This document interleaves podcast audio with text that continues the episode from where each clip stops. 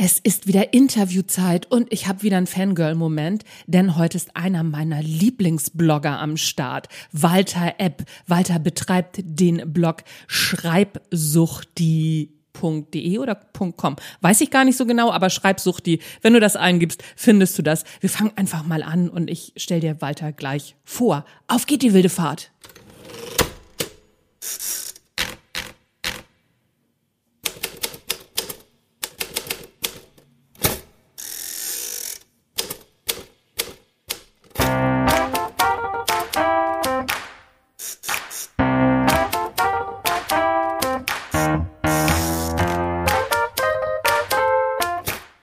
Moin zusammen und herzlich willkommen beim Erfolgreich Schreiben Podcast.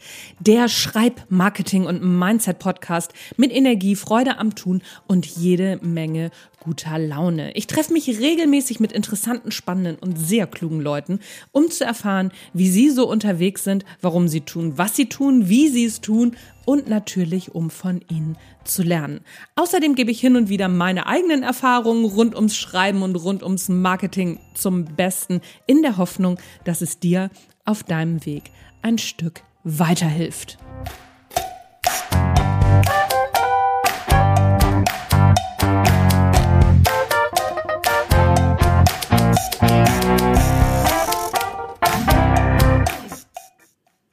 So, ich habe es ja eben schon angedeutet, heute ist wieder Interviewzeit. Und heute zu Gast ist Walter Epp.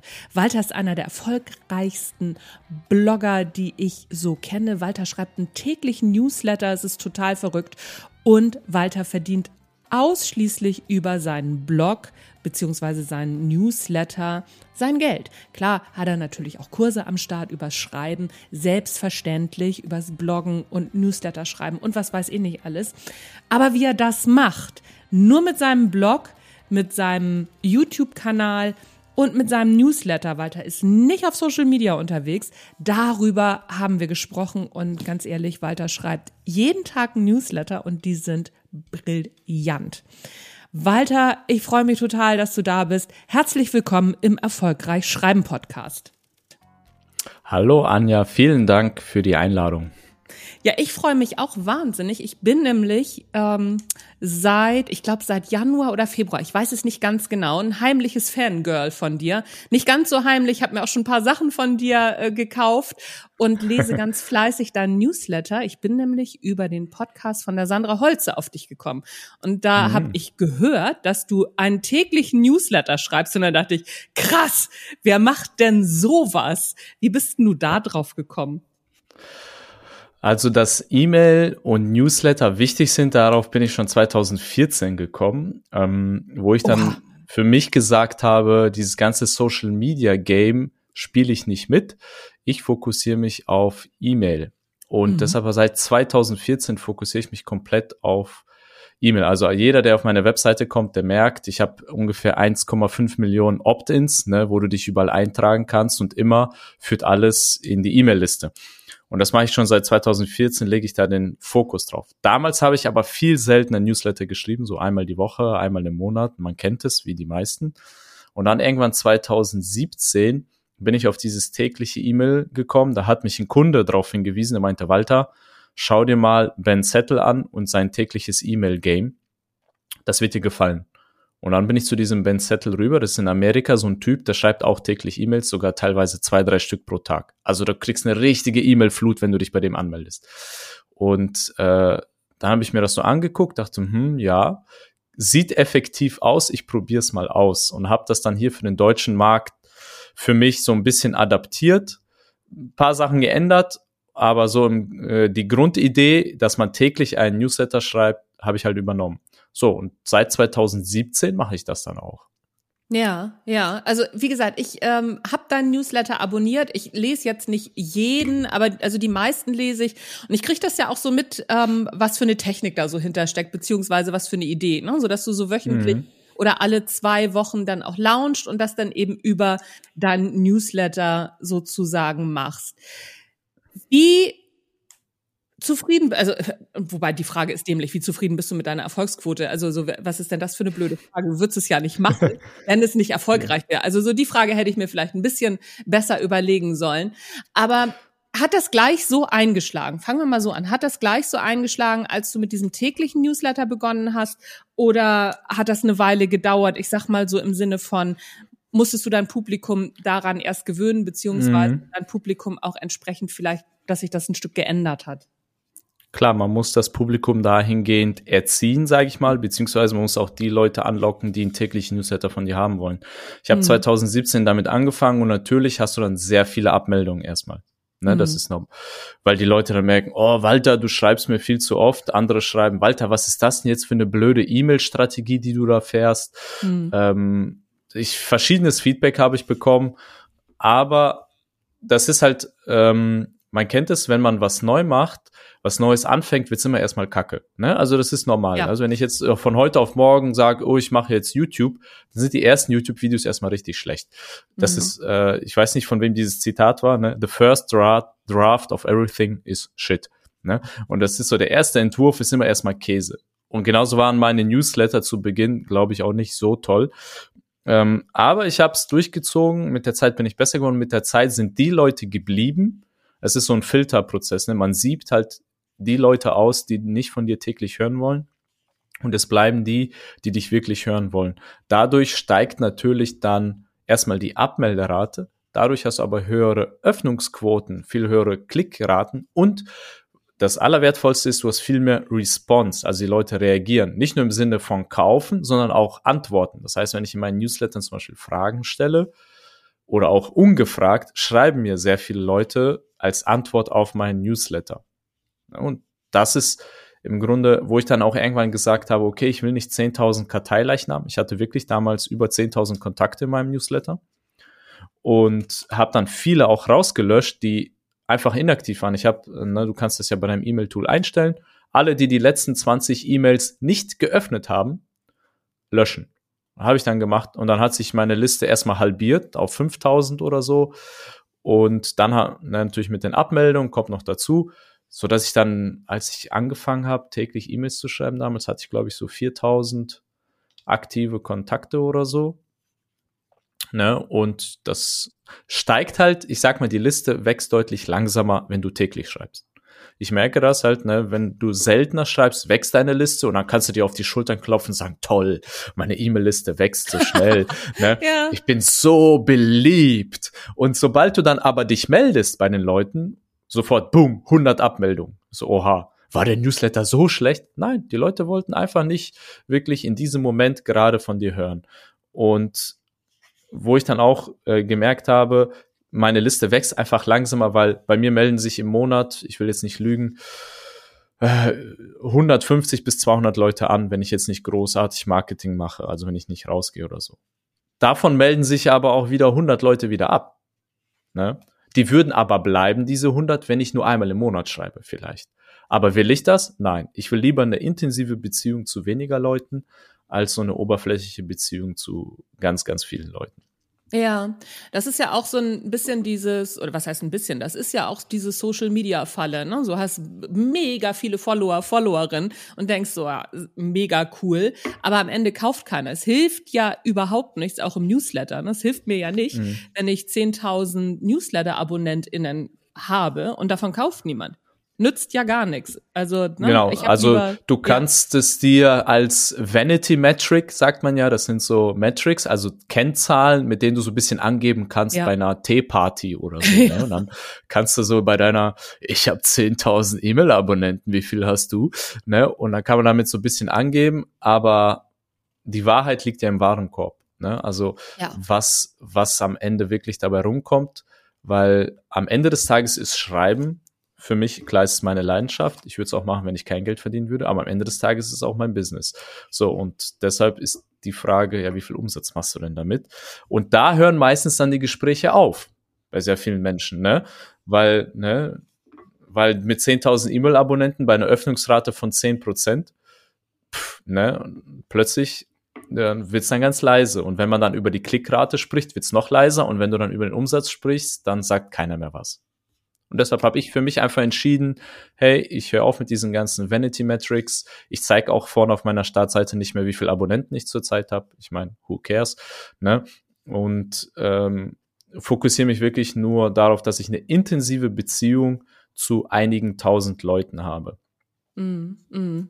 Ja, ich muss auch sagen, also bei mir ist es mittlerweile auch so. Ich habe eine Zeit lang mich sehr auf diese äh, diese Zahlen fokussiert. Ne? Also wenn du so und so viele Newsletter-AbonnentInnen hast oder so und so viele FollowerInnen, dann ist das irgendwann so ein Numbers-Game. Ne? So was du oben in den mhm. Trichter reinschmeißt, dann kommt unten so und so viel raus. Das stimmt aber auch wirklich nur bedingt, ne? Weil wenn ich mir zum Beispiel angucke, wo meine ganzen, also wo meine Umsätze herkommen, meine Umsätze kommen aus dem Podcast, aus dem Newsletter und von Instagram zu gleichen Teilen. Also so, das ist, ähm, ne? Und mhm. ich kann nicht sagen, ob das, also, und ich kann nicht sagen, dass das von meinen Zahlen her, sprich jetzt, ich habe mehr Newsletter-AbonnentInnen oder ich habe mehr äh, FollowerInnen. Das ist gar nicht so. Also ich kriege einfach regelmäßig mehr oder weniger die gleichen, die gleichen Umsätze aus den verschiedenen ähm, Kanälen. Ganz merkwürdig, mhm. aber so ist es ja. halt bei mir. Genau, und dieses Numbers Game mit dem Trichter funktioniert auch nicht bei allen gleich, weil manche haben einen Trichter, der oben sehr breit ist. Das heißt, da kommt viel rein und unten ist er so schmal wie eine Nadel und äh, da kommen dann Tröpfchen raus das so sieht es leider bei vielen aus, ne, die dann sagen, oh, ich habe so viele E-Mail-Abonnenten oder ich krieg 500 neue Anmeldungen jeden Tag. Ja, aber wie viel kommt am Ende dabei rum? Also wie schmal wird dein Trichter zum Ende hin? Und bei mir, sage ich mal, ist der Trichter recht breit unten rum, ne? Weil es kommen nicht so viele Leute rein, aber brauche ich auch nicht, weil es kommt viel dabei rum für mich. Also ich bin mit den Zahlen recht zufrieden. Ähm, und meine Liste ist auch kein Geheimnis. Ich glaube, ich kommuniziere das auch irgendwo sowieso auf meiner Webseite. Ich habe jetzt irgendwas über 6000, ne? 6000 Leute in meinem Newsletter. Und äh, davon es öffnen und lesen die Newsletter jeden Tag an die 2500 Leute. Ne, also ich, also Öffnung, Öffnungsrate, weiß ich nicht, liegt bei etwa 40 Prozent, ne, wenn ich das jetzt äh, so richtig im Kopf habe. Ähm, so, und das sind für mich gute Zahlen. Und äh, wenn ich mir überlege, jeden Tag lesen um die 2500 Leute mein, meine E-Mails. Und dementsprechend kommt auch genug Umsatz bei rum. Also wie gesagt, mein Trichter ist recht breit. Ich brauche auch nicht viel mehr. Ne? Also ich muss gar nicht 100.000 äh, Leser haben, werde ich auch nie. Ne? Ist auch gar nicht mein Ziel. Es gibt dieses Konzept, äh, ich glaube Kevin Kelly ähm, hat das äh, berühmt gemacht, das heißt 1000 True Fans. Wenn du 1000 wahre Fans hast, reicht das. Als Schreiber, als Autor, Content Creator, wie du dich nennen willst, wenn du 1000 wahre Fans hast, Superfans, die wirklich alles kaufen, was du auf den Markt wirfst, eine Tasse, ein T-Shirt, ein Buch, deine Socken, dein Parfüm, egal was du auf den Markt wirfst, die kaufen das, weil es Superfans sind. Wenn du 1000 davon hast, kannst du locker 100.000 im Jahr machen und ich, das heißt, du kannst dann gut davon leben und kannst das tun, was du gerne tust und davon leben. Was ja. will man mehr? Ja, ja, genau. Ich glaube, Pat Flynn ist das, ne? Das Buch Superfans hat er, glaube ich, geschrieben. Genau, Pat das, Flynn hat Superfans geschrieben. Genau. genau. Und der hat, da ist die Rechnung, da ist die Rechnung, meine ich, auch drin. Und er ähm, sagt nämlich auch, ne, so du brauchst tausend Superfans und so ein paar am Rand, die hast du halt ja immer, die mal kaufen, ne? So, aber diese mhm. tausend mhm. Superfans, das, das sollte dein Ziel sein. Ja, ja, das habe ich, ähm, das, das Buch steht hier auch. Das ist eins von den Büchern, die auch äh, nicht mehr weggehen bei mir, sag ich mal. Mhm. Und das ist auch mega befreiend jetzt für jeden Autor oder der da uns jetzt auch zuhört. Das ist halt, wo du dir, wo du verstehst, als ich verstanden habe, hey, ich muss nicht eine Million Fans haben. Ich muss mhm. nicht mal 100.000 Fans haben. Ich brauche nicht mal 10.000 Fans. Es reichen 1.000 Leute, die wirklich begeistert sind von dem, was ich mache. Mhm. So. Und mhm. das ist mega befreiend, weil du dann ganz große Last von deinen Schultern nimmst. Ne, vor allem, da muss man sich auch nicht mehr vergleichen mit diesen ganz großen, ne, selbst Pat Flynn ist eine Riesengröße in den USA. Ja, das immer stimmt. wenn, ne, wie viele Millionen Leser der hat und so. Und ich dachte auch immer, boah, ich muss Millionen Menschen erreichen und so, ne. Muss ich gar nicht, ne. Ich muss im Grunde eigentlich nur tausend Fans haben. Ja, es ist natürlich auch immer die Frage, wie groß man das Ganze aufbaut pumpen will, beziehungsweise aufblasen will. Ne? Also ich sag mal, Pat Flynn, das ist ja auch nicht mehr nur Pat Flynn, sondern ich weiß gar nicht, mhm. wie viele Leute der um sich rum hat. Und ähm, ich habe da vor kurzem mit einer Kollegin drüber gesprochen, die sagte, ja, ich habe auch überlegt zu skalieren und ne, so größer zu gehen, aber will ich gar nicht. Ich will um zehn aufstehen, ich will meinen Stiefel arbeiten, ich will mein Geld verdienen und das reicht dann auch irgendwann. Wie ist es bei dir? Ähm, meinst mit dem Skalieren, also oder mit der Freiheit? Also ich bin, warum Beides. bin ich Blogger? Warum bin ja? Äh, ich weiß, was du meinst. Dass häufig geht äh, Skalierung auf Kosten von Freiheit, weil man muss dann ein Team führen, du hast dann ein Team, du musst Leute führen, hast Verantwortung, kannst nicht mal eben einen Monat verschwinden oder so. Ähm, bei mir ist, ich habe drei Fs, nach denen ich mich richte. Das sind die drei großen Fs: Freiheit, Familie, Fitness. Und, und genau in dieser Reihenfolge auch. Ähm, das Interessante ist, Familie und Freiheit sind ja so ein bisschen konträr. Ne? Aber ähm, ich krieg das schon irgendwie balanciert. Und äh, Freiheit steht bei mir deshalb immer an erster Stelle. Und deshalb alles, was ich mache, auch beruflich, frage ich mich, bringt mir das mehr Freiheit? Ich kann mich, viele fragen, bringt mir das mehr Umsatz? Äh, aber ich frage mich auch, bringt mir das mehr Freiheit? Und äh, nicht alles, was mir Umsatz bringt, will ich deshalb machen. Ne, deshalb zum Beispiel mache ich keine 1 zu 1 Coaching, ich mache kein Consulting, ich mache keine Beratung. Äh, ich mache keine Done-for-You-Kunden oder so, weil das meine Freiheit sehr stark einschränkt. Ja, und deshalb ist Freiheit bei mir der höchste Wert. Ich habe jetzt ein Team von drei Leuten, also äh, im November ist mein dritter Angestellter dazugekommen. Ähm, das Interessante ist aber, die helfen mir eigentlich gar nicht bei Schreibsucht, sondern bei den Randprojekten, die ich so angefangen habe aus äh, Interesse. Ähm, und das heißt, Schreibsucht hier an sich mache ich fast noch so alleine. Und wenn ich jemanden einstelle, denke ich mir auch, bringt mir das mehr Freiheit. Ne, also kann, was kann ich dem abgeben, so dass ich noch mehr Freiheit habe? Ne, und äh, mein Ziel ist ja maximale Freiheit, deshalb bin ich Blogger, deshalb bin ich Schriftsteller. Das ist cool, ich nehme meinen Laptop, kann arbeiten, wann ich will, wo ich will. Ne? Ähm, ich stehe hier gerade jetzt in Jogginghose und äh, muss mir nicht Sorgen machen, wie ich aussehe. Ähm, und das ist halt die ultimative Freiheit. Deshalb, ich habe auch so ein Ziel für mich, dass alles, was ich mache, muss halt meiner Freiheit helfen, auch wenn ich Leute einstelle. Ne? Und dass eben nicht ich jemanden einstelle und dann muss ich Händchen halten, mich um den kümmern, äh, drei Meetings pro Woche mit meinen Angestellten und so. Das, das würde meine Freiheit ja nur unnötig einschränken. Ja, das stimmt. Das Deshalb habe ich diese drei Werte, Freiheit, Familie, Fitness. Und ich frage mich dann ne, immer, bringt es mich in einem dieser drei Fs weiter? Mhm. Mhm. Das äh, finde ich ist ein guter, guter Hinweis. Ich bin immer erstaunt, wie wenig Leute überhaupt ihre Werte, ihre Wertehierarchie klar haben. Ich komme ja ursprünglich aus der, aus dem Führungskräfte-Coaching, damit habe ich mal angefangen. Und auch da haben unglaublich wenig Menschen ihre Werte klar. Ne? Also wenn du die fragst, was sind denn dein, deine Top drei Werte, dann gucken die mich an und wissen überhaupt nicht, was, was sie darauf antworten sollen. Und auch hm. gerade in dem, was wir so machen, ne, so sei mal in der Selbstständigkeit, im Coaching, dass die Menschen nicht wissen, ach so, das ist das, was mich treibt, finde ich teilweise schon immer sehr erstaunlich. Wie bist du da drauf gekommen? Oh, das ist eine sehr gute Frage, wie ich da drauf gekommen bin. Ich habe halt irgendwann, ich habe ja Jura studiert. Ich bin mhm. Diplom-Jurist und habe das Jurastudium auch beendet. Aber ich habe schon während des Studiums gemerkt, boah, das ist so eine Welt, in der ich mich irgendwie nicht wohlfühle. Also es ist so überhaupt nicht meine Welt. Ne? Früh da sein, lange arbeiten, äh, diese ganzen Gesetze und so diese strengen Vorschriften, alles. Du musst auf jedes Wort genau achten, hier und da. Und ich habe halt irgendwann gemerkt, diese ganze steife Krawattenwelt, das ist so überhaupt nicht mein Ding. Und habe schon während des Studiums angefangen zu schreiben, habe auch ein paar verschiedene Blogs gestartet, äh, habe dann als Student mir mein Geld äh, beim Handelsblatt verdient in der Online-Redaktion, wo ich dann auch so online publizieren durfte. Das war so mein, ich denke so die Hauptdroge, die ich da dann bekommen habe, so online zu publizieren, wo viele Menschen dich lesen und du dieses Gefühl bekommst, wow, jemand liest meine Worte, cool. Ja, und dann äh, habe ich mir gedacht, und dann habe ich das so ein bisschen analysiert und dann ist mir ein Buch in die Finger gekommen von Chris Gillebo. Ich weiß nicht, ob ich den Nachnamen richtig ausspreche. Gillebo, Gillebo. Ähm, das Buch heißt, ist ein kostenloses PDF, äh, A Brief Guide to World Domination. Also eine kurze Anleitung zur Weltherrschaft. Und da stellt er dir zwei Fragen. Und zwar die erste Frage, was um alles in der Welt willst du wirklich?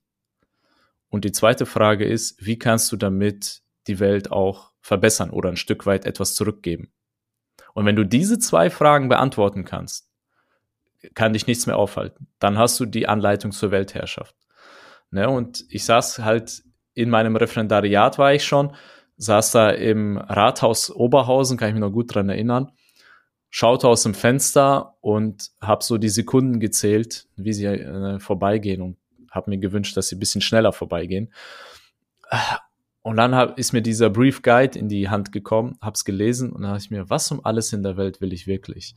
Und dann habe ich verstanden, ich will schreiben und ich will und dann die zweite Frage, und wie kannst du damit die Welt verbessern oder wie kannst du damit anderen Menschen helfen? Da habe ich mir gedacht, hm, okay, ich werde schreiben und Menschen damit helfen. Ähm, wie genau, weiß ich nicht, aber ich möchte schreiben, um zu berühren und ich möchte schreiben, um zu verändern. So, das war so mein Antrieb. Und dann habe ich das Referendariat abgebrochen und habe mich dann selbstständig gemacht als Texter, erstmal für Unternehmen, also klassisches Freelancing und habe dann nebenbei Schreibsucht die aufgebaut, wo ich über das Schreiben und über meine Erfahrung als Schreiber dann auch berichtet habe. Ja, und so ist es entstanden und heute bin ich genau da. Ich schreibe, helfe da mit anderen Menschen und ich kann davon leben. Ne? Und deshalb ist das so meine kleine Weltherrschaft, die ich jetzt lebe. Und das war dieses Buch, das mir wirklich so diese Klarheit gegeben hat. Aber ich und diese drei Fs, die habe ich zum Beispiel von MJ DeMarco übernommen. Das ist äh, Millionaire Fastlane, hat er geschrieben nennen es auch die drei Fs, Freedom, Family and Fitness. Ne? Und dann, als ich das gelesen habe, dachte ich, ey, stimmt, das ist genau das. Und da habe ich mir das dann auch wirklich mal auch aufgeschrieben und gesagt, das sind meine Top drei Werte. Freiheit, Familie, Fitness.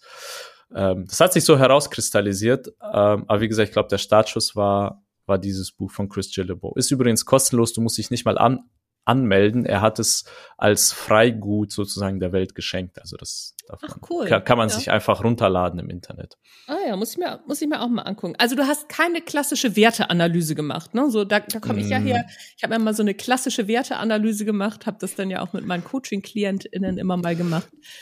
Nee, ich hatte nie ein Coaching in dem, ne. Ah ja, okay, okay. Ja, spannend. Aber ich meine, ne, so letztendlich kommt, kommt ja jeder irgendwie so zu so zu seinem Ziel auf, auf dem eigenen Weg. Ich finde übrigens auch nicht, dass sich Familie und Freiheit ausschließt. Also ich bin jetzt seit über 25 Jahren verheiratet, habe einen erwachsenen Sohn und äh, ich bin so frei wie noch nie. Also ähm, ja, das schließt sich nicht aus. Es schließt sich nicht aus, aber ich finde, es sind bisschen konträre Kräfte, die nah aneinander ziehen und die Kunst ist, das zu vereinen. Ne? Es ist, ähm, weil ich habe vier Kinder und ähm, bin jetzt seit 14 Jahren verheiratet und F Freiheit heißt ja so viel wie ich kann machen, was ich will. Ne? So, äh, ich folge einfach jetzt meinen Wünschen. Aber Kinder haben ja Bedürfnisse, meine Frau hat Bedürfnisse und da muss ich halt das Ganze so schauen, ne, dass ich nicht einfach nur mache, was ich will, sondern auch ihre Bedürfnisse stille von meinen Kindern und von meiner Frau. Ja, und deshalb, das sind schon zwei Kräfte, die, sage ich mal, so ja, nicht so einfach sind zu vereinen, aber wenn man sie vereint bekommt, ist es super. Ne? Und das ja. bin ich mega dankbar, dass ich halt diesen Luxus habe, das alles hinzubekommen unter einen Hut. Ja, ja, ja, ja, okay. Vier Kinder ist natürlich auch echt nochmal ähm, eine andere Liga als ein Kind. Äh, das ist auf jeden Fall was anderes. Wie alt sind deine Kinder? Äh, zwei, sechs, acht und zehn. Ja, ja, okay. Also, ne, so das, das ist natürlich auch, ähm, das ist, ist natürlich auch irgendwie so eine Altersrange, wo du auch ganz anders, ähm, ne, auch auch ganz anders noch Verantwortlichkeiten hast. Ne? Das ist bei mhm. mir natürlich nicht. Mein Sohn hat gerade Abi gemacht, der haut im ähm, im Herbst ab zum Studieren. Also, ne, so das, mhm. das, das Thema ja, habe ich schon, ja. habe ich halt nicht ne, mehr. Das ist dann was ja, anderes. Klar, ne, wenn die Kinder erwachsen sind und so, äh, ist es noch ein bisschen was anderes. Also ich finde, also meine Frau ist jetzt auch nicht so, dass sie mich in meiner Freiheit anstrengt. Ganz im Gegenteil, ich wäre nicht da, wo ich heute bin, wenn ich meine Frau nicht hätte. Also sie hat mich mega unterstützt, motiviert und alles, was dazu gehört. Ne? Mm, ja, deshalb, mm. äh, meine Frau ist äh, einer, äh, ich sage immer, mein schärfster Kritiker und mein größter Fan. Ne? Ja, und, ja. Ach, äh, also das ist lustig. Das ist bei mir auch, mit meinem Mann ist das auch so. Witzig. ja, ich glaube, weil äh, die ehrlich genug sind auch ähm, und offen genug sind, alles auszusprechen, was sie denken. Und viele Menschen sind halt, oder Fans oder Leser, die loben halt oder Kritiker kritisieren, aber jemand, der beides kann, ne, das kann nur jemand, der dich sehr gut kennt. Ja, das stimmt. Das stimmt. Vor allen Dingen ist es halt auch wirklich so, wenn Kritik kommt, dann ist es ja, also von außen, ne? Also jetzt nicht ähm, von, von, von Schatzi oder ne, so, sondern wenn Kritik von außen kommt, dann hat das oft auch immer gleich sowas, ähm, sowas Bösartiges. Also bei mir ist es zumindest so. Vielleicht liegt es auch daran, dass ich eine Frau bin. Also ich weiß es nicht, kann, aber glaube ich eher, ehrlich gesagt nicht. Also einfach, da kommen Sprüche, wo ich dann auch immer denke so, ja, ähm, hallo erstmal. Finde ich nett. Viel, vielen Dank für die Rückmeldung. Also ganz furchtbar. Hast du das auch? Was war, ja, was war denn bei dir so, äh, bevor ich meinen Lieblingskritikspruch äh, sage, was war bei dir so der Kritiker, der äh, so, sag ich mal, dem Fass im Boden ausgeschlagen hat, also wo du gedacht hast, oha, was ist das denn? Bin ich mm. mal gespannt, was du so für Kritik bekommst. Äh, junge Frau, überlegen Sie sich mal genau, wovon Sie sprechen und Sie sollten erst den Hals aufmachen, wenn Sie, äh, wenn, wenn Sie auch ein bisschen Hintergrund haben, irgendwie so in, in, in die Richtung. Ah. Mhm. Und junge Frau und Hals aufmachen war das. Das äh, erinnere ich noch. Mhm. Ja, das ist immer diese Anrede, ne? So, junge Frau. Okay. äh, bei mir, also ich habe äh, verschiedene bekommen. Mein Klassiker ist, da hat mir auch ein älterer Herr geschrieben, Herr App, Sie gehen mir ganz klassisch auf die Eier. Mhm. Ne? Das war eine Antwort auf ein Newsletter und äh, als ich angefangen habe zu schreiben, war ein, ein Kritikpunkt, da hat äh, in den sozialen Medien auch jemand drunter kommentiert, lass den kleinen Jungen auch mal schreiben, keine Angst, das geht vorbei. und ja, dieses Kleinmachen, ne? Da ist irgendwie. Naja, genau. Mhm. Ne? Und hätte ich damals auf die Leute gehört, ne, wäre ich heute jetzt nicht hier, würde ich jetzt vielleicht gar nicht mehr schreiben. Ne? Und das ist so, ähm, ja, Gott sei Dank wusste ich, wer ich bin und wer ich werden möchte und habe mich dann von sowas auch nicht klein machen lassen. Aber das tut schon weh, ne? Man liegt dann schon so abends, ne? Wie ist es bei dir? Also bei mir manchmal so damals lag man dann so abends, starrt in die Decke, ne, während ja, man im Bett liegt und dann lässt man sich das tausendmal durch den Kopf gehen, ne? Ja, klar, es kommt immer ein bisschen drauf an, zu was und also auch zu welchem Zeitpunkt mich das trifft. Ne? Mhm. So aktuell warte ich tatsächlich gerade wieder auf Kritik, weil ich wollte eigentlich ganz gerne mal wieder einen Blogartikel über dumme, also ne, über dumme mhm. Kommentare und solche Sachen machen. Ich fotografiere das dann ab und schreibe dann darüber. Ne? Also so, ich mache mhm. da gleich Content wieder draus. Aber jetzt kommt gerade nichts. Das finde ich natürlich oh. gerade ein bisschen ja, schade eigentlich. Ja, finde ich, ich gerade ein bisschen ärgerlich. Ich habe dazu auch einen Blogartikel geschrieben, äh, fünf Orte, wo du dir deine Kritiker hinstecken kannst. Oh, sehr schön. Ein, ein Ort fällt mir sofort ein. Was sind denn die anderen vier? Äh, ein Ort ist der Newsletter natürlich. Ne? Ah, ja, also okay. wo ich, mhm. äh, wenn mir jemand zum Beispiel irgendwas Böses schreibt, ne, ähm, ja, genau, das ist ja ein Wortspiel, ne? Fünf Orte, wo du dir die Kritiker hinstecken kannst. Ähm, ich stecke die erstmal in meinen Newsletter. Das heißt, jemand schreibt mir zum Beispiel, Herr sie gehen mir ganz klassisch auf die Eier. Anstatt mich mit diesem Herrn dann zu unterhalten oder zu argumentieren, ich gehe auf sowas gar nicht ein, aber ich nehme das, so wie du auch gesagt hast, screenshotten und verwende das dann für meinen Newsletter. Indem ich dann zum Beispiel eine Story wieder draus mache, das Ganze ein bisschen humorvoll dann verarbeite, weil es wieder Stoff, der echt ist, der interessant ist für meine anderen Leser. Das ist das eine Newsletter. Ich pack's auch im Blogartikel, wo ich dann ähm, zum Beispiel aus dem ganzen Thema Kritik, Umgang mit Kritik, einen Blogartikel schreiben kann. Viele Menschen, die keine Kritik bekommen, können über das Thema auch nicht schreiben.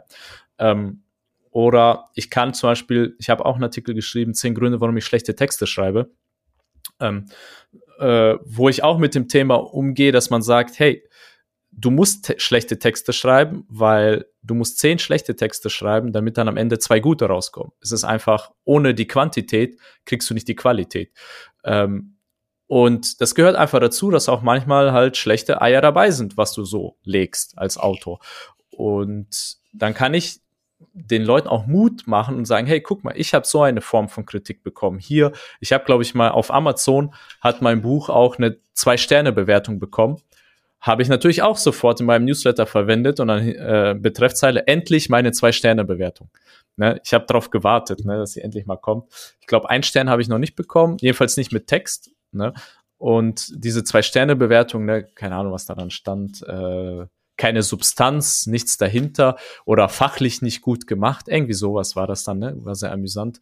Ähm, und das verbrate ich zum Beispiel auf Facebook verbrate ich, das ist der dritte Ort, ne? Also wo du Kritiker verwenden kannst, auf Facebook, ne? Screenshot machen. Auf Facebook habe ich dann ähm, diesen Herr Epps, sie gehen mir ganz klassisch auf die Eier, habe ich genommen, gescreenshottet bei Facebook, äh, ge äh, einfach geteilt und dann einfach meine Leser gefragt, Leute, ähm, ne, wie findet ihr mich so oder gehe ich euch auch auf die Eier ne, oder irgendwie sowas. Ich weiß nicht mehr, wie ich das gemacht habe. Und das ist halt lustig, die Leute kommentieren dann, sagen, hey Walter, lass dich nicht unterkriegen ne, oder sowas. Und das sorgt dann auch für Reichweite und, und, und. Ne. Das kannst dann auch auf LinkedIn sowas machen, habe ich vor kurzem auf LinkedIn auch mal ausprobiert, ähm, wo ich unter demselben Video, unter ein Video, postet jemand, boah, äh, Walter, vielen Dank für die Tipps, hat mir mega weitergeholfen und unter demselben Video schreibt jemand drunter, ah, viel Gequatsche, bringt gar nichts, ich kaufe niemals dein Buch.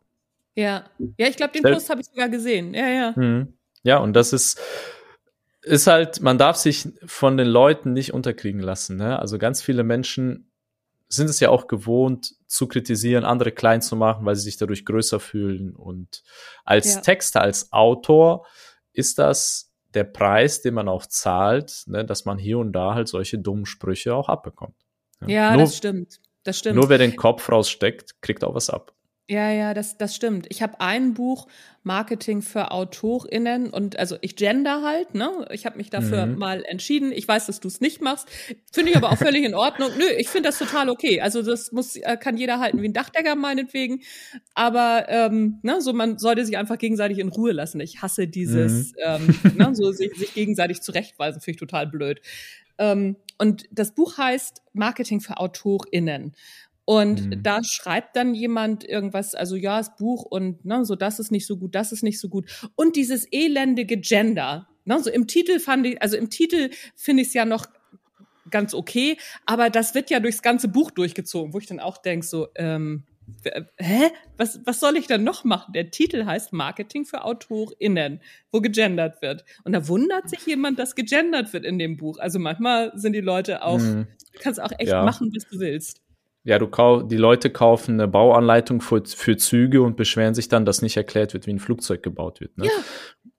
ja es, also, ist, es ist total krass. Ich, ich merke das bei Kritikern. Das ist so ein Satz. Ich, boah, ich weiß nicht, wer es gesagt hat. Das ist ein berühmtes Zitat, ist nicht von mir. Ähm, Kritiker können schreiben, aber nicht lesen. Ja, ja, das finde ich auch, finde ich gut. Und es ist häufig so, dass die Leute irgendwas schreiben. Ich denke so, hast du überhaupt genau gelesen? Ja. Kannst ja, du ja. überhaupt wirklich genau lesen. Und das, deshalb, man darf sich da nicht entmutigen lassen. Und es ist immer wieder amüsant und man kriegt ein dickes Fell. Leute fragen mich immer, Walter, wie hast du das gelernt? Ich so, ja, einfach durchmachen, ne? Und du kriegst nach zehn, ne, ja. genau, nach tausend negativen Kommentaren, äh, hast du irgendwann ein dickes Fell, beziehungsweise gegen diese tausend negativen Kommentare sprechen die zehntausend positiven Kommentare. Ja, ja, ja, aber genauso geht's mir auch. Ich habe mich auch dran gewöhnt. Und es ist am Ende, ist es, also mir hilft immer dieser, dieser Witz ähm, oder dieser Spruch, ich weiß auch nicht genau, von wem er ist. Ne? So, und wenn du übers Wasser läufst, kommt immer ein Idiot um die Ecke und fragt dich, ob du nicht schwimmen kannst. Hm. ja. Äh, es gibt viel, viele Sprüche in dem Bereich. Ne? Nur wer den Ball hat, der wird angegriffen. Das ist das, was ich immer sage. Ne? Ja, das ist äh, aus dem Handball das, kommt das, ne? Äh, ich weiß nicht. Ja? Also ich habe mehr Fußball geguckt. Ah, okay. nur, nur wer den Ball hat, der wird auch angegriffen. Ne? Also wenn du auf der Ersatzbank sitzt, interessiert sich keine, äh, keiner für dich. Und deshalb sage ich, der schlimmste Ort für einen Autoren, für einen Schriftsteller, ist auf der Ersatzbank, wo sich keiner für dich interessiert. Du kriegst weder positives Feedback noch negatives Feedback. Du bist einfach nicht relevant. Und das ist der schlimmste Ort, ist halt genau, wo nichts passiert. Wenn ja. du negatives Feedback bekommst, ist es immerhin Feedback. Das ist schon mehr, als was viele andere Autoren bekommen. Und jemand nimmt sich die Zeit, da was zu schreiben, dir zu antworten, dich zu kritisieren. Hey, das ist ein Ritterschlag. Das heißt, du hast ihn irgendwie berührt. Mm, mm. Ja, ja, stimmt, da ist was dran. Und es gibt ja auch so dieses, ähm, diese, diese Faustregel, ne? so ähm, auf, auf, eine, auf eine schlechte Kritik kommen irgendwie zehn Leute, die es gut fanden und sich halt nicht dazu äußern. Mhm. Ja, die einfach nicken und nichts schreiben, ne? Genau. Ja, ja, ja, ja, genau, genau. Das ist echt, also, aber ich finde das ganz spannend, dass du auch sagst, dass dir das am Anfang auch wehgetan hat, ne? So dass du dich auch dran gewöhnen musstest. Aber es ist tatsächlich so, es tritt ein Gewohnheitseffekt ein. Das, das stimmt mhm. schon. Ich würde gerne noch mal auf deine ähm, auf, auf dein Jurastudium zurückkommen, beziehungsweise auf das, was davor passiert ist. Bist du davor nicht auf die Idee gekommen oder hat sich das nicht abgezeichnet, dass Schreiben dein Ding ist? Ich glaube, die Indizien waren da, aber ich habe einfach nicht auf sie gehört. Mhm. Ähm, weil wir jetzt so, wo ich mein Leben zurückblicke und manchmal einfach sitze und nachdenke über meine Vergangenheit und mich wirklich frage, hey, hatte ich vorher keine Indizien? Doch, die hatte ich, aber ich habe nicht auf sie gehört. Und zwar war das so, ich wollte eigentlich Geschichte studieren gehen. Also ich hatte, als ich mein Abitur gemacht habe, ich hatte Leistungskurs Mathe, Geschichte. Und dann dachte ich mir, was kann ich damit machen oder was will ich machen? Ich hatte zwei Favoriten. Das war einmal Journalismus und einmal Geschichte. So, dann hat man mir gesagt, Journalismus, hoher NC, da kommst du nicht rein.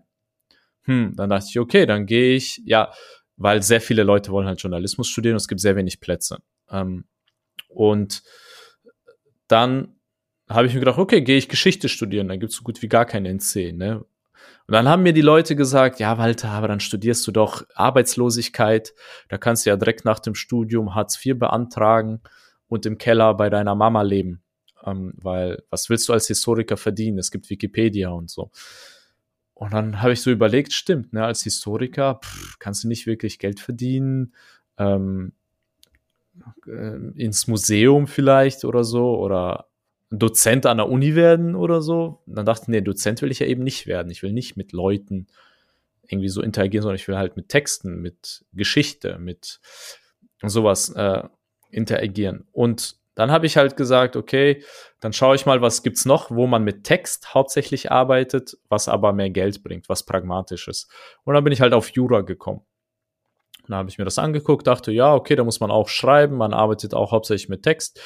Und ja, mache ich halt das. Und das war halt eine rein pragmatische Entscheidung, wo ich gesagt habe, okay, ich mache das, weil wird halt Geld bringen. Als Jurist kannst du vieles machen. Und ja, und das war dann wirklich so eine pragmatische Entscheidung, die sich dann aber nach paar Jahren hat es dann zurückgeschossen, wo ich gemerkt habe, boah, das macht mir gar keinen Spaß. Ne? Mm. Und ich habe schon während des Jurastudiums auch, wie gesagt, mit dem Bloggen angefangen, so hobbymäßig und gemerkt, dass das mir so viel Spaß macht. Äh, das hat sich, wie gesagt, vorher auch schon abgezeichnet. Wenn ich auch zurückblicke, in der Grundschule war ich derjenige, der mir die längsten Geschichten geschrieben hat. Ne, wir hatten Hausaufgaben, wo man freiwillig eine Geschichte schreiben musste. Da kamen alle immer mit halbe Seite, eine Seite. Und dann bin ich mit vier Seiten angekommen. Ich erinnere, ich, das ist viel. Ja, ja, für einen Viertklässler ist das ja, richtig. Ja, auf jeden ne? Fall. Das ne? ist also, richtig viel. Ja. In der vierten Klasse, ich kann mich noch daran erinnern, diese Situation, wie dann ein Klassenkamerad auch gesagt hat, Alter, was ist das denn für ein Freak? Ne? Irgendwie so, ne? So, der hat freiwillig vier Seiten geschrieben. Warum? Ne? Weil es ja. gab keine Vorgabe, wie lang die Geschichte sein sollte. Und ich habe einfach vier Seiten geschrieben, weil es Spaß gemacht. Also es hat sich eigentlich in meinem Leben irgendwie abgezeichnet. Ich habe nur nicht auf die Signale oder auf die Zeichen gehört. Und erst als mhm. ich älter wurde und diese krasse Unlust verspürt habe im Jurastudium, beziehungsweise dann im Referendariat, diese Unlust hat mich dann wirklich dazu motiviert, dann auch mehr in mich hineinzuschauen und zu gucken, okay, was will ich wirklich? Mhm. Ne? Und dann ich finde das, finde das ganz interessant, dass du dann, ähm, also wie du dann deinen Weg gegangen bist, ne? So dass, dass du dann halt, also geblockt hast, dann ähm, auch nebenher fürs, fürs Handelsblatt online schon geschrieben hast. Ich weiß gar nicht, wie ich da drauf komme, aber ich bin immer davon ausgegangen, dass du in Werbeagenturen gearbeitet hast. Aber du hast als Freiberufler gearbeitet, ist das richtig? Ja, ja, ich habe immer als ich war nie angestellt irgendwo. Ich äh, mein einziges Angestelltenverhältnis war das Referendariat. Da ist man ja sozusagen Angestellter beim Land NRW. Ähm, das war ein Jahr lang. Ne, und dann habe ich halt abgebrochen. Aber ich war nie, nie, nie Angestellter. Ich war immer Freelancer, Freiberufler und Werbeagenturen habe ich auch nicht gearbeitet. Ich habe nach dem Handelsblatt habe ich mit einer PR-Agentur zusammengearbeitet als Freelancer. Und das war im Bereich Finanzen hauptsächlich. Ne? Also ich bin im Bereich Finanzen geblieben, weil klar, ich war halt vorher Handelsblatt, da war ich auch in der Finanzabteilung, habe über Aktienmarkt und all das Ganze geschrieben. Und dann bin ich in eine PR-Agentur gegangen, wo ich auch über diese Themen geschrieben habe. Und dann irgendwann als Schreibsuchti und der Blog groß genug waren und meine eigenen Bücher und Kurse und so genug abgeworfen haben, habe ich dann mit der Freelancerei komplett aufgehört und nur noch Schreibsuchti gemacht. Ah ja, okay. Das war so mein Weg. Was für Bücher hast du am Start? Also so, ich weiß, dass du, du hast einmal die Content-Markt oder die Content-Schmiede, dann hast du den Content-Terminator. Was hast du noch am Start? Fehlt mir noch ein Buch von dir? Büch, Bücher, also ich habe ein Buch über meine äh, über meinen Weg und über meine Entscheidung, mich selbstständig zu machen und meinem Traum zu, vom Schreiben zu verfolgen, habe ich das Buch geschrieben, Mehr Zeit zum Leben. Äh, das findet sich auch auf Amazon äh, für neun Euro, ähm, wo ich einfach so das ist so ein bisschen Selbstreflexion, sage ich mal, wo ich einfach äh, all das verarbeite, worüber wir auch gerade sprechen, ne? dass ich irgendwann gesagt habe, so, ich habe die Schnauze voll, ich will das machen, was mich erfüllt. Ne? Ich will, dass Arbeitszeit auch Lebenszeit ist. Ne? Und darüber ist auch dieses Buch mehr Zeit zum Leben, wo ich Menschen auch einfach Mut mache, hey, folge deinem Herzen und finde einen Weg, damit Geld zu verdienen und dann hast du beides, ne? Geld und Liebe, ne? dass du das machen kannst, was du wirklich willst und wo ich konnte mich nie mit dem Gedanken anfreunden, dass Arbeitszeit verlorene Lebenszeit ist. Ne? So nach dem Motto, ja, zieh doch fünf Tage durch und dann kannst du zwei Tage genießen. Fand ich immer doof. Deshalb äh, mehr Zeit zum Leben ist genau in diese Richtung. Ähm, also was hat nichts mit Schreiben zu tun, ist wirklich mehr so meine persönliche Story so ein bisschen. Ähm, ansonsten an Büchern zu kaufen gibt es mehr nicht. Das sind diese drei Bücher, die man kaufen kann. Content mhm. Terminator mhm. ist so mein Kernbuch, aber äh, den Löwenanteil des Geldes bringen halt die Online-Kurse rein. Ne? Ja, ja, ja, ja, ja, klar. Also gut, bei mir ist es ein bisschen anders, dadurch, dass ich ähm, ja auch im großen Verlag schreibe, beziehungsweise in größeren Verlagen schreibe. Ne? So, da kommt natürlich, also habe ich natürlich einen anderen Einkommensstrom noch.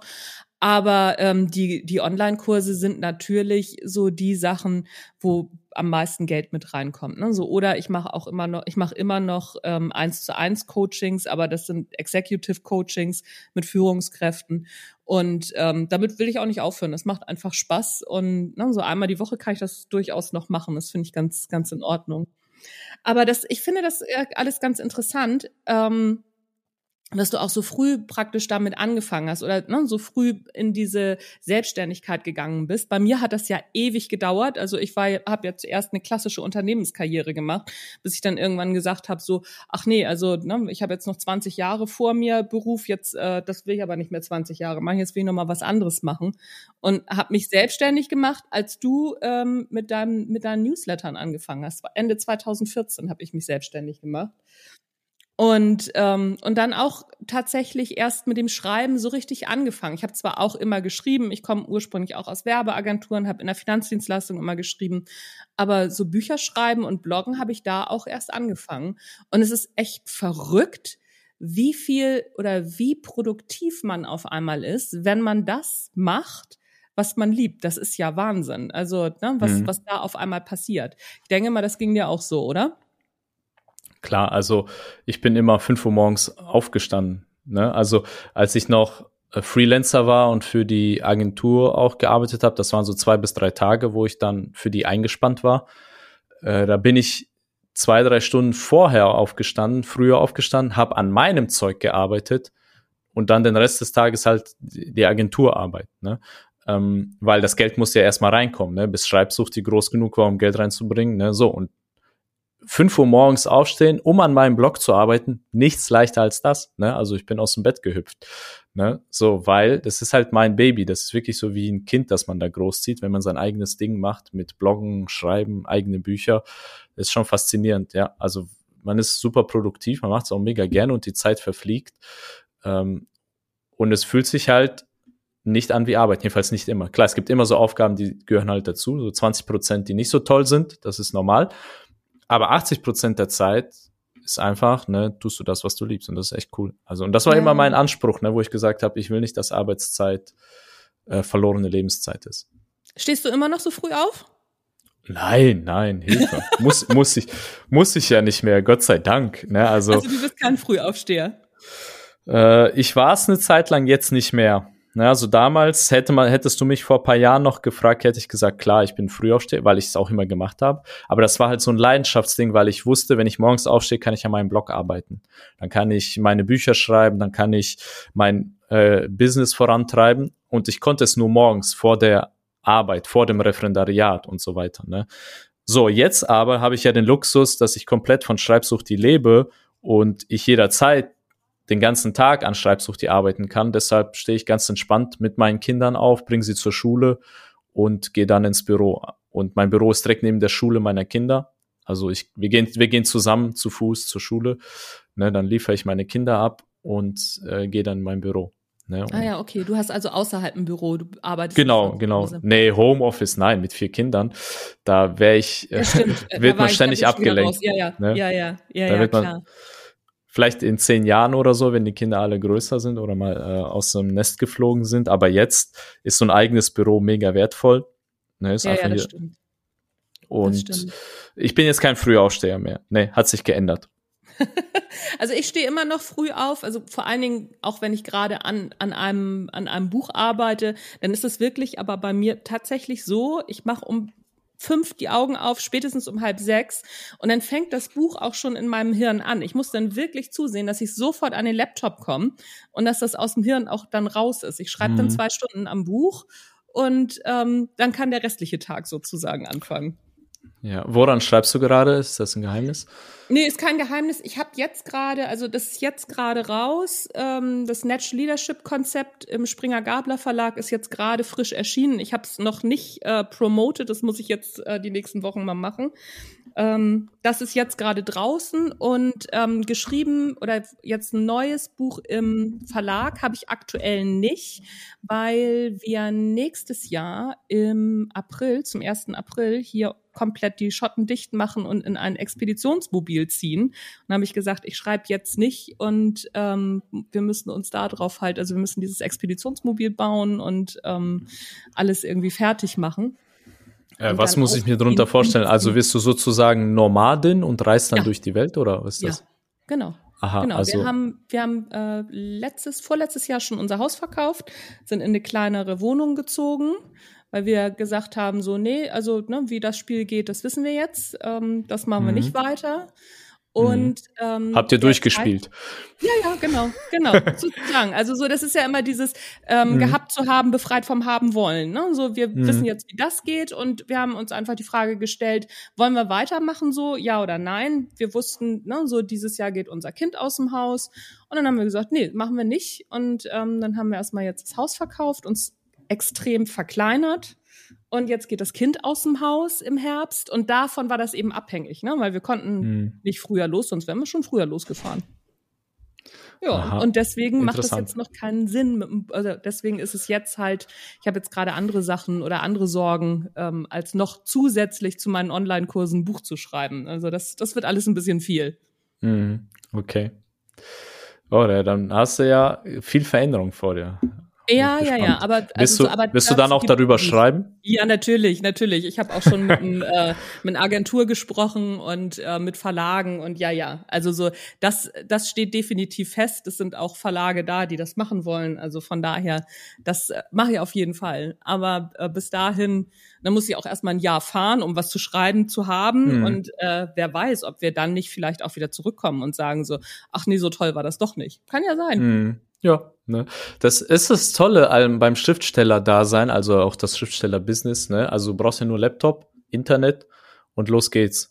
Ne? Ich ja. habe auch schon manchmal mit dem Gedanken gespielt, vielleicht mal auszuwandern, mal woanders zu leben. Ähm, dann aber wieder gesagt, okay, ne, mit vier Kindern warte ich mal lieber. Ne? Ähm, mhm, mh. Aber ich könnte es mir durchaus vorstellen, wenn die Kinder älter sind, dass ich auch meine Frau mitnehme und dann Laptop-Lifestyle, so mit 40 plus, Wäre schon ja. interessant. Oder? Ja, genau. Das ist das nämlich, weil die Frage ist jetzt, also ist, ist für uns einfach, ne, so, noch sind wir jung genug, um das zu machen. Wenn du dann wartest, bis du, weiß ich nicht, 60, 65 bist, traust du dich dann noch, kriegst du das alles noch hin? Ich, ne, so, mhm. kann mein Mann dann den LKW noch komplett bauen, weil der baut den komplett selber.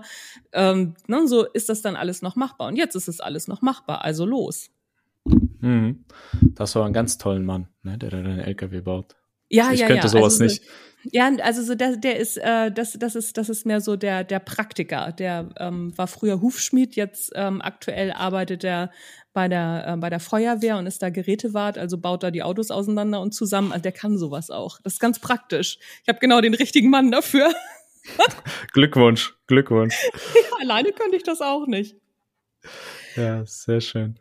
Da bin ich gespannt, ne, auf, da, auf deine Erfahrungen, ne? Und, ja, du, ich, äh, ich auch. Weitergeht. Ich auch. Also so, es, es laufen ja schon Wetten, ne? Also, die, also die, es laufen schon Wetten, es werden noch Wetten angenommen, ob wir das wirklich so mhm. toll finden oder nicht.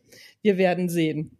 Okay. Weiter, eins wollte ich dich noch fragen, ne? So bevor wir hier unseren Bauchladen zumachen. Und zwar zum Content Terminator. Da werden nämlich einige sicherlich hinten überschlagen, für wie viel Geld du ein Buch verkaufst und wie das Ganze entstanden ist. Sag mal einmal, was kostet der Content Terminator? Das ist ein, ein Buch von Jetzt, was, nicht 200 Seiten, glaube ich. Ne? Was kostet der aktuell? Jetzt kostet er aktuell 165 Euro. Ach, guck mal, dann habe ich mit 120 ja noch ein Schnäppchen gemacht. Ja. Richtig günstig. Der Preis wird noch ein bisschen steigen. Ich habe da so eine Zahl im Kopf, auf die ich mich zubewege. Ich erhöhe halt immer so um 10 Prozent immer so bei jeder Charge, weil ich bestelle es bei einer Druckerei ne, und äh, ist alles im Eigenverlag. Und wenn eine verbraucht ist, die nächste Charge wird immer ein bisschen teurer als die davor. Ne? Und bis ich halt so den Punkt erreicht habe, wo ich hin will. Ähm, ja, aber jetzt sind aktuell 165 Euro. Von wo ja. bist du gestartet? Ich meine, ich weiß es, ich habe das in irgendeinem Podcast mal gehört. Ich weiß es ungefähr, von ich wo bin du gestartet mit, bist. Mit 77 Euro. Ich finde das so krass, weil jeder, also alle Autorinnen, Autoren, die ich kenne, würden dir sagen, das geht nicht. Und ich denke hm. dann, also ich denke dann natürlich an dich und denk so, doch, doch, das geht. Ähm, ich ich erlebe das und ich habe selber so viel Geld dafür ausgegeben und ich weiß, dass du noch mehr Geld für ein, weiß ich gar nicht, ich glaube für, für ein paar DIN A4-Zettel, wenn ich das richtig im Kopf habe, ja. ausgegeben hast. Ne? Genau. Was ist das für ein Buch gewesen? Sag mal. Ähm, also ich habe ein Buch, das hat auch etwas über 120 Dollar gekostet. Das ist das gute alte Breakthrough Advertising. Ne? Ah, das ja, ist genau. ein Klassiker. Das gibt's jetzt für 120. Aber ich hätte es auch für 400 gekauft. Der Gott sei Dank wurde es jetzt neu verlegt. Man kann es jetzt super günstig für 120 kaufen. Aber damals musstest du es gebraucht für 400 Euro bei Amazon kaufen. Ne? Wahnsinn. Ähm, hätte ich aber auch gemacht. Aber zum Glück äh, hat mir dann jemand gesagt, dass das jetzt neu verlegt wird. Dann habe ich äh, Magic Words. Das hat auch über 100 Dollar gekostet. Und dann beziehe ich den Newsletter von Ben Settle. Der kostet monatlich 100 Euro. Ne? Mhm. Und das sind acht Seiten oder zwölf Seiten pro Monat, die du dazu geschickt bekommst. Also du zahlst 100 Dollar für acht bis zwölf Seiten. Und ja. aufs Jahr gesehen sind es 1200 Euro für ja einen Stapel, der dann so dick ist wie ein Büchlein. Ne? Mhm. Mhm. Dafür zahle ich halt. Und deshalb, da ich selbst dieses Mindset habe, okay, zahlende Ohren hören besser und je mehr sie gezahlt haben, desto besser hören sie. So, und mhm. deshalb wende ich das auch auf meine Produkte an, wo ich nicht möchte, dass die Leute für 99 Cent dieses Buch runterladen und dann verschimmelt das auf der Festplatte, sondern ich möchte, dass sie es wirklich behandeln wie so eine Art Bibel, die bei denen auf dem Tisch liegt, wo man immer wieder reinschaut, weil man sich denkt, Mensch, ich habe doch dafür jetzt so viel Geld gezahlt, jetzt muss ich das auch nutzen. Ja, ja, ja. Aber den Effekt hat es tatsächlich, hat es bei mir auch. Ähm, bei mir ist es auch wirklich so, ich habe natürlich auch ähm, so ein so ein so ein Ideenordner, so ein Swipe-File. Aber ich gucke auch, wenn mir nichts einfällt, gucke ich auch in dein Buch. Also da und dann danach habe ich immer irgendeine Idee. Das funktioniert wirklich wahnsinnig gut. Ich finde Freut auch mich. diese Idee. Ja, also äh, wirklich, ich kann das total empfehlen. Also ich würde das Geld auch wieder bezahlen. Überhaupt kein, überhaupt kein Thema. Ähm, ich finde die Idee auch ganz gut, was du ja auch sagst. Was heißt ganz gut? Also mir leuchtet das ein, dass wir zahlen ja nicht für das Buch, wir zahlen ja nicht für das Papier, sondern wir zahlen ja dafür, dass ein Problem gelöst wird von uns. Genau. Und je wertvoller das Problem und die Lösung, desto mehr kannst du dafür verlangen. Und ich wollte mein Buch auch koppeln von diesem Verständnis, ich zahle für das Buch. Ne? Mhm. So, sondern du zahlst für die Lösung. Und je schneller du diese Lösung bekommst, desto besser. Deshalb fand ich das lustig, wenn sich, als sich jemand bei mir beschwert hat, Walter, das sind ja nur 212 Seiten. Ich so gesagt, ja, soll ich dir 2000 draus machen? Kann ich gerne machen. Ne? Mhm. Äh, aber ist dir dann besser geholfen? Nein, ganz im Gegenteil. Ne? Dann brauchst du ja noch länger, um zum eigentlichen Kern zu kommen. Und deshalb, wir sehen das vor allem so bei Beratung oder so, wenn ein Berater, der dein Problem in fünf Minuten lösen kann und dafür dann 1000 Euro nimmt, ne, wer ist dir lieber? Oder ein Berater, der braucht dafür 15 Stunden und dafür 1000 Euro nimmt. Wen nimmst du? Natürlich den, ja. der in fünf Minuten es macht. Ist auch viel schneller, viel angenehmer. Aber dann haben so Leute, und wenn sie, wenn du das gleich mit einem Buch machst, haben die Leute plötzlich so eine Blockade. Wie für 200 Seiten ne, fast 200 Euro verlangen. Was ist das denn? Und wie gesagt, da ist auch diese Idee dahinter, dass die Leute für diese Transformation bezahlen, nicht für die Information, sondern für die Transformation, was das Buch mit deinem Business, mit deiner Schreiben, mit deiner Schreiberei machen kann. Dafür zahlen mhm. die Leute im Endeffekt. Mhm, mhm. Ja, klar, aber das ist, das funktioniert natürlich auch nur, wenn du sagst, ähm, dass tatsächlich ein Problem gelöst wird. Oder meinst du, dass das auch funktionieren würde, wenn, wenn jetzt jemand äh, Fiction zum Beispiel schreibt? Meinst du, das wird auch funktionieren? Ich glaube nicht, oder? Nein, bei Fiction funktioniert das nicht. Äh, also ist meine Meinung. Ist, ich habe es nicht ja. ausprobiert, aber ich bin der Meinung, bei Fiction würde es nicht interessieren, weil Fiction ist Unterhaltung und Menschen zahlen ja im Grunde für zwei Dinge, Unterhaltung oder für die Lösung eines Problems. Aber bei Unterhaltung zahlen Menschen eher, geht's eher so auf Masse. Ne? Ich will viele verschiedene Unterhaltungen, ne? ich zahle 10 Euro im Monat und krieg viele verschiedene Serien. Und ja. bei Problemlösung ist es ja nicht so, ich will möglichst viele Probleme für 10 Euro, sondern man möchte, ne, sondern man möchte ein großes Problem gelöst haben und ist ja. auch bereit, eine große Summe dafür zu zahlen. Ähm, ja. Es ist halt viel spezieller deshalb, ich denke, das geht nur in dem Ratgeberbereich und ich bewege mich ja im Ratgeberbereich. Ja. Ähm, deshalb bei Fiction, denke ich, funktioniert es nicht. Da geht man über die Masse.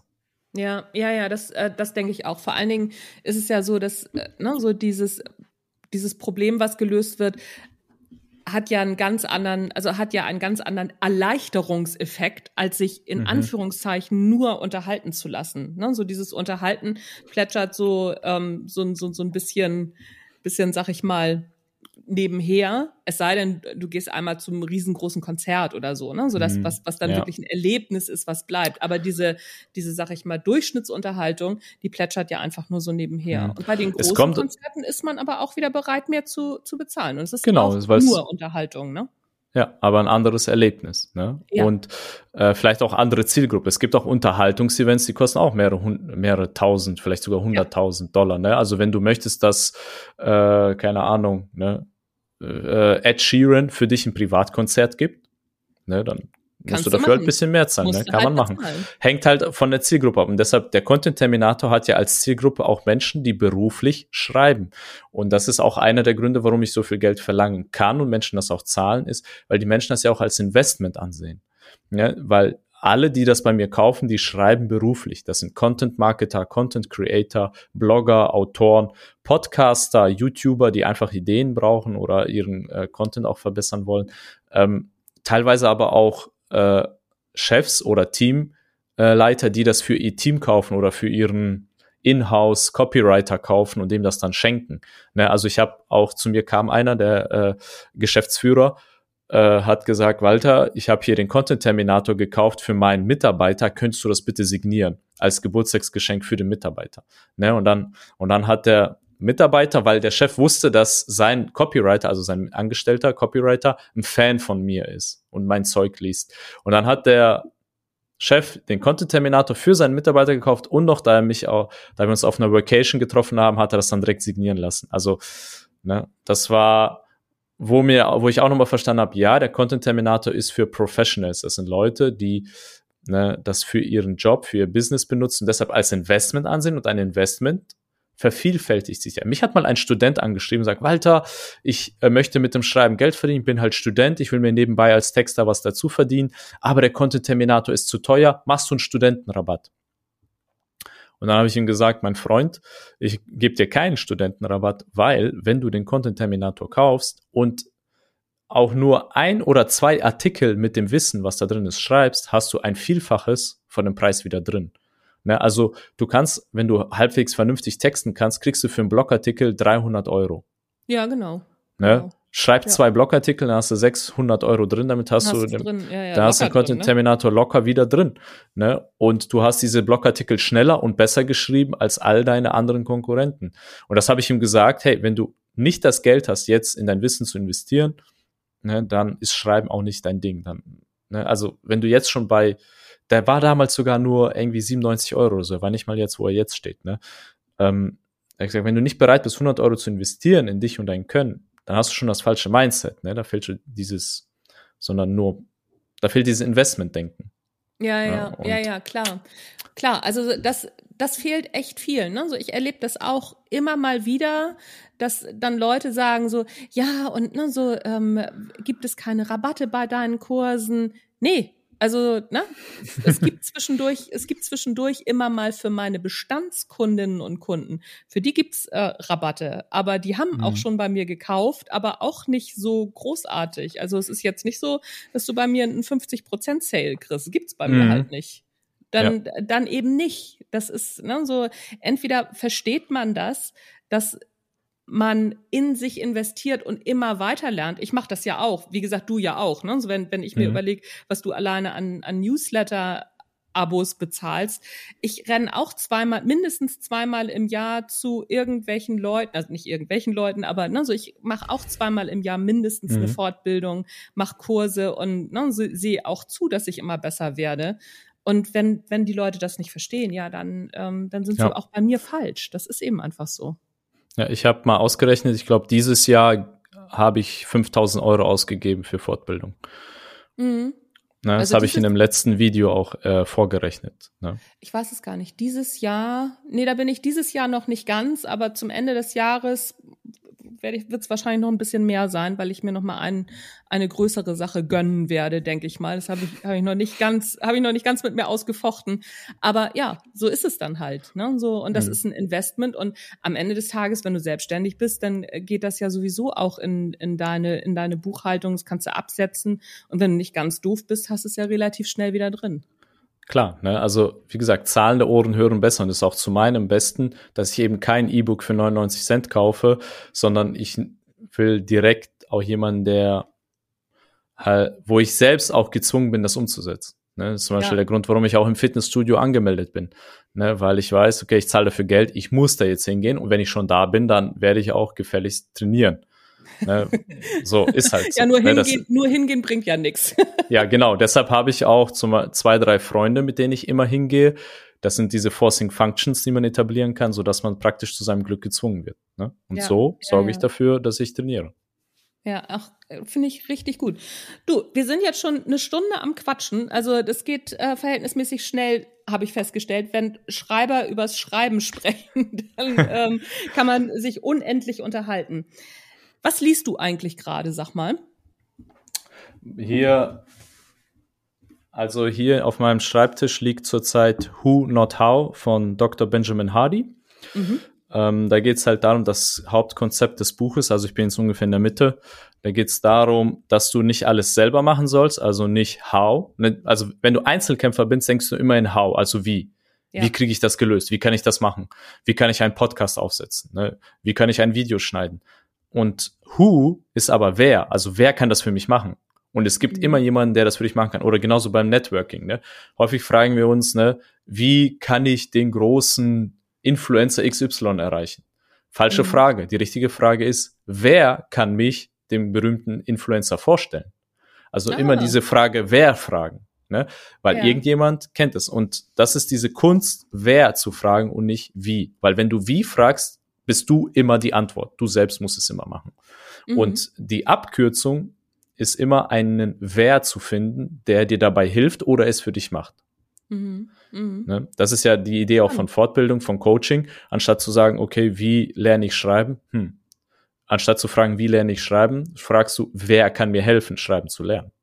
So, und dadurch beschleunigst du den Prozess. Und das ist dieses Konzept von Who Not How. Also finde ich super.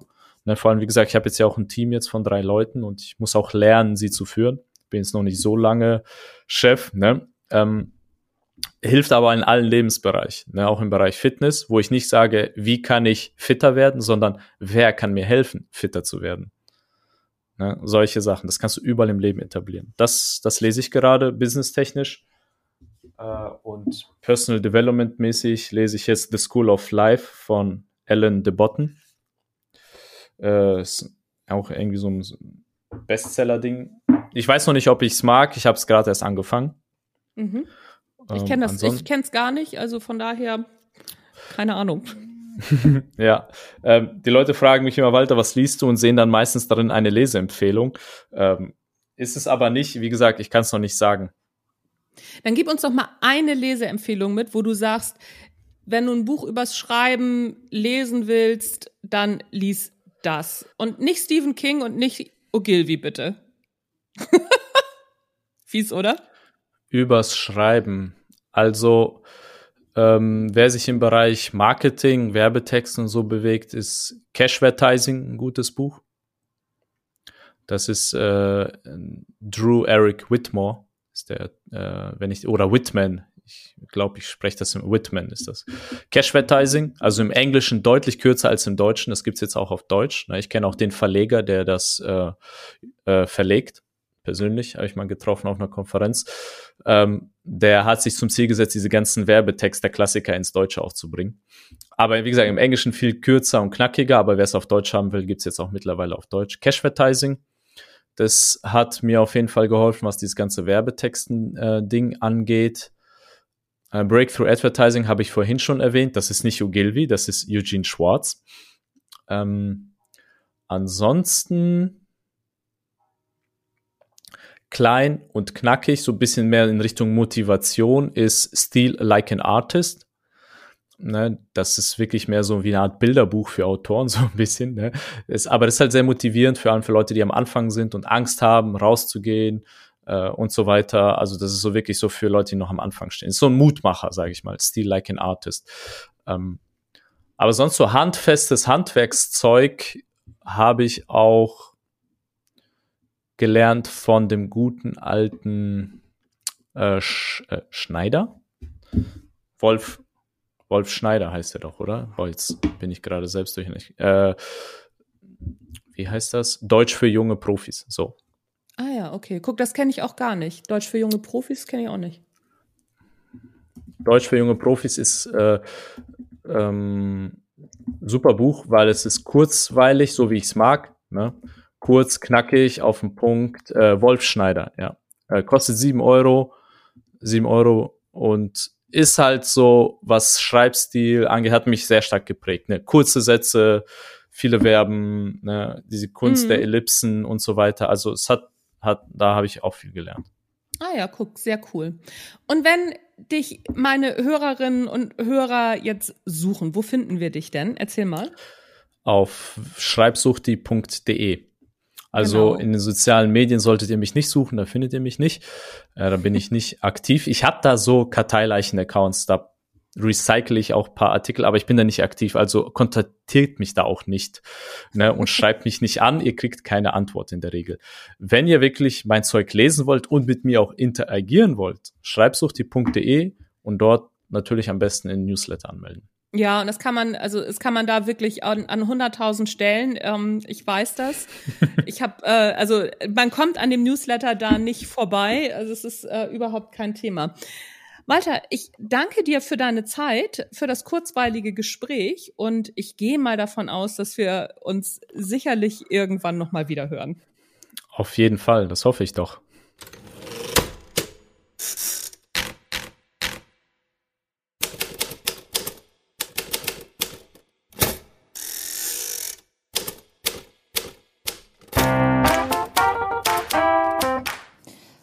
Ist doch verrückt, ne? So wie schnell so eine Stunde vergeht. Und ehrlich, ich hätte noch eine halbe Stunde, Stunde länger mit Walter quatschen können. Ich habe noch so viele Fragen. Vermutlich werde ich ihn nochmal einladen. Und nochmal an alle die, die immer Angst vor Kritik haben, hört euch nochmal den Anfang an, weil da war so viel drin. Und mir ist auch darüber erst bewusst geworden, ja, an Kritik gewöhnt man sich auch. Auch da tritt ein Gewohnheitseffekt ein.